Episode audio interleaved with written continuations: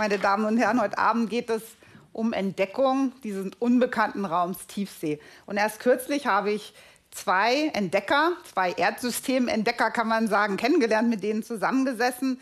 Chris Hedwig, ich weiß nicht, ob jemand von Ihnen ihn kennt, er ist berühmt geworden als Astronaut und Kommandant der Internationalen Raumfahrtstation. 400 Kilometer über uns kreisen hat er auf der Gitarre David Bowie-Songs gespielt und sind Internet ge gestellt. Und ich habe kennengelernt Don Walsh von Walsh und Picard die die ersten Menschen waren, die im U-Boot an den tiefsten Punkt der Meere, elf Kilometer unter uns getaucht sind. Und Don Walsh und Chris Hedwig, mit denen konnte ich sprechen und sie hatten dieses Entdeckerfunkeln in den Augen. Und äh, zusammen haben wir darüber geredet, dass es doch so ist, nach all der Zeit, die wir Menschen auf dem Planeten sind, trotz unserer tollen Technologien, trotz all dem, was wir tun, ist uns oft die Erde selbst ein völlig fremder Planet. Es gibt so viel zu entdecken, so viel zu erkunden, so viele Dinge, so viele Lebensräume, so viel Leben, was wir gar nicht verstehen. Wir wissen bis heute nicht, woher kommt eigentlich Leben und wie funktioniert es wirklich. Diese großen Fragen, die gilt es zu beantworten. Es täte uns gut, mehr über unseren eigenen Planeten zu verstehen, besonders angesichts der vielen Änderungen.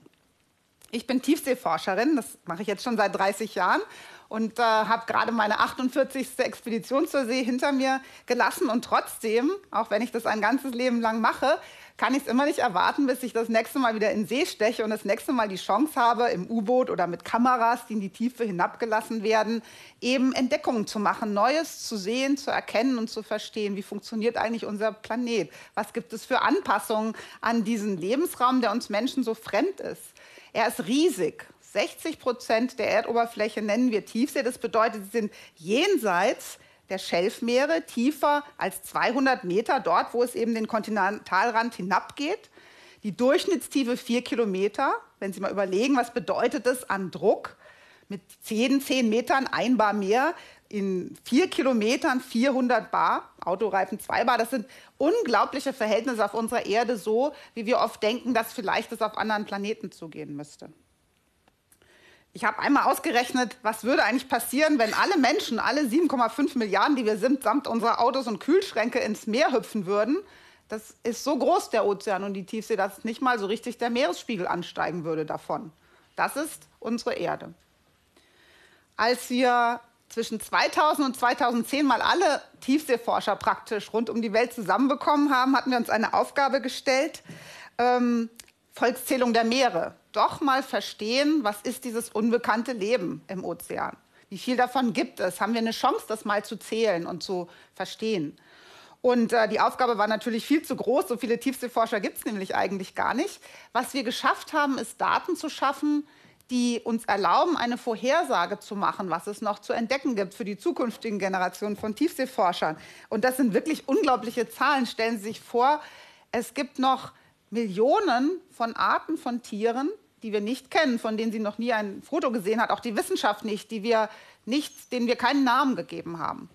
Und bei den Einzellern ist es noch dramatischer. Erst seit einigen Jahren können wir ja neue Bakterien, neue Einzeller entdecken und beschreiben, ihre Gene auslesen. Und wenn wir das tun im tiefen Meer, dann kommen wir auf die Zahl von einer Milliarde unbekannter Einzellerarten.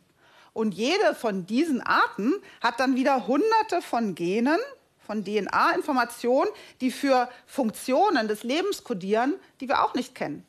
Da stecken dann so Informationen drin, wie wird man besonders alt, wie das viele Tiefseetiere werden. Da stecken Informationen drin an Anpassungen von dem Leben durch die gesamte Erdgeschichte, vielleicht noch Reste von Informationen vom ersten Leben überhaupt, das vielleicht vom Mars auf die Erde geflogen ist. So glauben zumindest einige Wissenschaftler heute. Und für mich als Tiefseeforscher ist diese unglaubliche Vielfalt des Lebens, die es gelernt hat, sich an die Dynamik des Erdsystems anzupassen, einer der größten Schätze, über die wir überhaupt nachdenken können. Und er ist ungehoben, wir verstehen ihn nicht.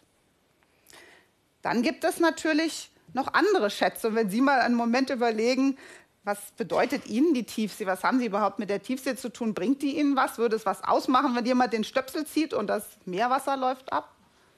Da würde ich Ihnen mal ein paar wissenschaftliche Daten vortragen, die Sie vielleicht anders denken lassen. Wenn Sie jetzt einatmen, noch ist hier Sauerstoff im Raum, dann ist die Hälfte des Sauerstoffs, der in Ihre Lungen kommt, vom Meer gemacht, von einzelligen Meeresalgen, die noch in der lichtdurchfluteten Schicht oben schwimmen. Und die können diese Leistung bringen, als Einzeller genauso viel Sauerstoff wie alle Bäume und Gräser zusammen auf der Erde indem sie immer wieder Nährstoffe zurückkriegen. Es wächst, es vergeht, das tote Leben im Meer sinkt ab in die Tiefsee und die Tiefsee können Sie sich vorstellen wie einen riesigen Verdauungsreaktor voll von Leben, was immer hungrig ist und darauf wartet, dass etwas Abfall absinkt. Dann verdauen die Tiere oder die Bakterien, all das, was herabsinkt, bis leider auf unseren Plastikmüll. Den kann, den kann noch kein Tier verdauen und kein Bakterium.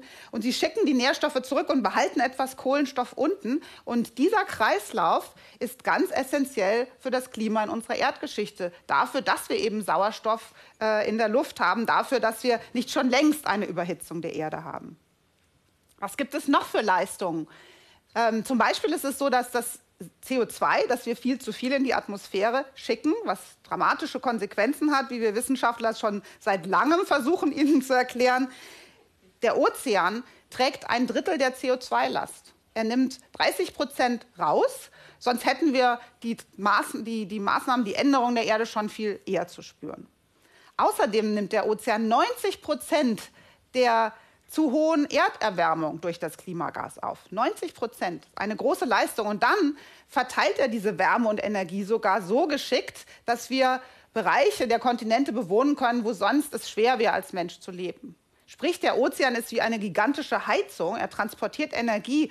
Und es hat mal jemand ausgerechnet, wenn wir Menschen durch unsere Ingenieurskunst diese Leistung des Ozeans ersetzen müssten, dann müssten wir zum Beispiel ein, zwei Millionen mehr Kernkraftwerke auf allen Kontinenten stellen, damit wir ungefähr so eine Wärmeverteilung hinbekommen. Über diese Leistung denkt niemand nach, muss auch keiner für bezahlen.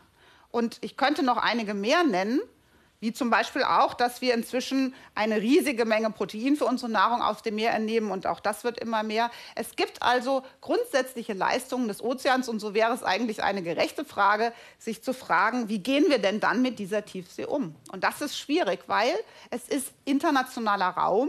Die Rechtsprechung ist so, dass außerhalb unserer wirtschaftlichen Zone draußen ist das unser gemeinsames Welterbe, so wie der Weltraum. Aber ist da jemand, der darauf aufpasst? Haben wir die richtigen Regeln, um gut mit dem Ozean umzugehen? Können wir Konflikte zwischen Ressourcen vermeiden? Haben wir Lösungswege? Können wir den Ozean beschützen dort draußen, wo er keiner, zu keiner Nation zugeordnet ist? Das haben wir bis heute nicht gelöst. Es gibt auch eine andere große wissenschaftliche Frage, die wir nicht gelöst haben, und das ist eben der Wert des Naturraums. Was ist Naturraum wert, dort, wo wir Menschen nicht sein können? Ist er uns was wert? Ich gebe Ihnen noch mehr Beispiele für diese Konflikte, wo wir Wissenschaftler gefragt sind, hinzuschauen und Ihnen äh, und der Politik Daten zu liefern. Zum Beispiel haben wir einen Wertkonflikt, wenn es in der Tiefsee geht. Und eigentlich, wir Wissenschaftler meinen, dass ein großer Schatz, ein künftiger Schatz in der Lebensvielfalt steht, in der Art und Weise, wie eben Tiefseefisch zu uns auf den Teller kommt. Wir benutzen schweres Schleppgeschirr, wenn wir Tiefseefisch fangen. Tiefseefisch wächst sehr langsam und er kommt oft dort vor, wo es die auch langsam wachsenden Tiefseekorallen gibt oder Seeberge.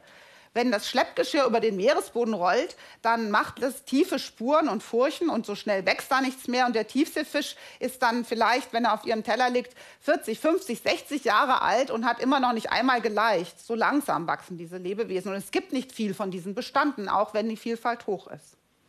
Ein anderer Konflikt ist das Gas und Öl, das wir aus der Tiefsee nehmen. Wir müssen schon seit langem aus der Tiefsee Gas und Öl nehmen. Wir sind durch Ingenieurskunst schon bei 1000, 2000, 3000 Meter Wassertiefe angelangt, wo wir dann Löcher bohren können in den Meeresgrund, nochmal Tausende von Meter darunter und Gas und Öl rausholen.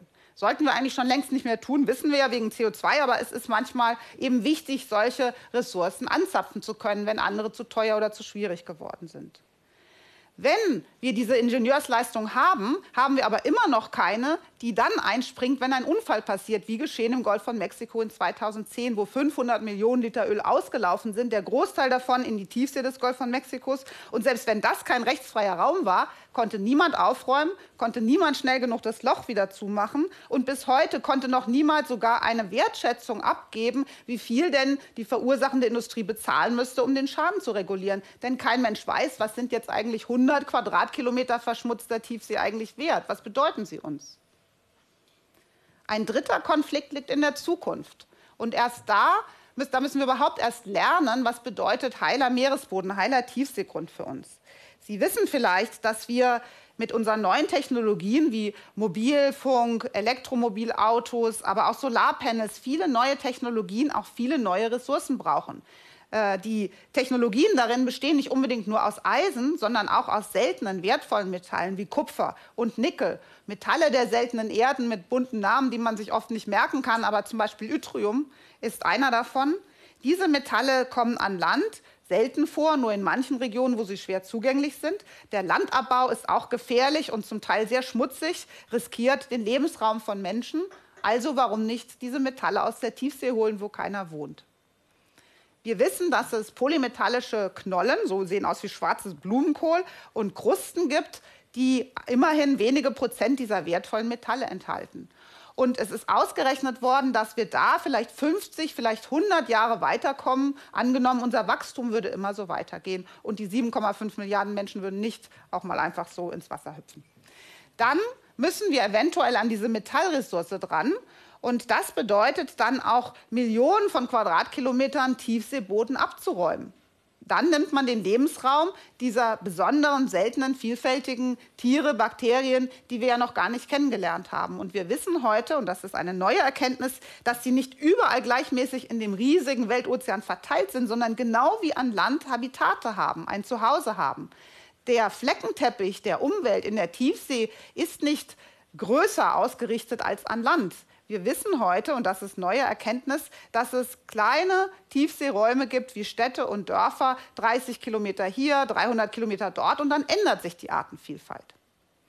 Und das ist wichtig zu verstehen. Wir haben die Chance, uns zu entscheiden, Regeln aufzustellen und uns danach zu verhalten, dass das, was wir nehmen an Naturressourcen, auch nur, nur so wenig genommen wird, dass künftige Generationen auf den gleichen Schatz zurückgreifen können.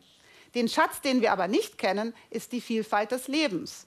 Dazu sind wir Wissenschaftler da, den zu entdecken, zu beschreiben. Das ist der Job, der richtig viel Spaß macht. Und meine Meinung nach ist, auch hier muss die Wissenschaft ein bisschen geschützt werden, dass sie nach vorne schauen kann, dass sie entdecken kann, dass sie davon berichten kann, was es noch für zukünftige Werte gibt, auch wenn wir sie heute nicht zu nutzen wissen. Diese Geschichte kehrt immer wieder bei den Menschen, dass sie etwas verlieren, was wir heute schon viel besser nutzen könnten. Lassen Sie uns also Entdecker sein und nicht einfach nur Warner und Beschützer und Überwacher von den Räumen, für die wir nicht genug Regeln haben. Denn diese Regeln könnten wir Menschen uns eigentlich recht einfach geben und uns auch danach verhalten und viele andere Probleme wären gleich mitgelöst. Danke für Ihre Aufmerksamkeit.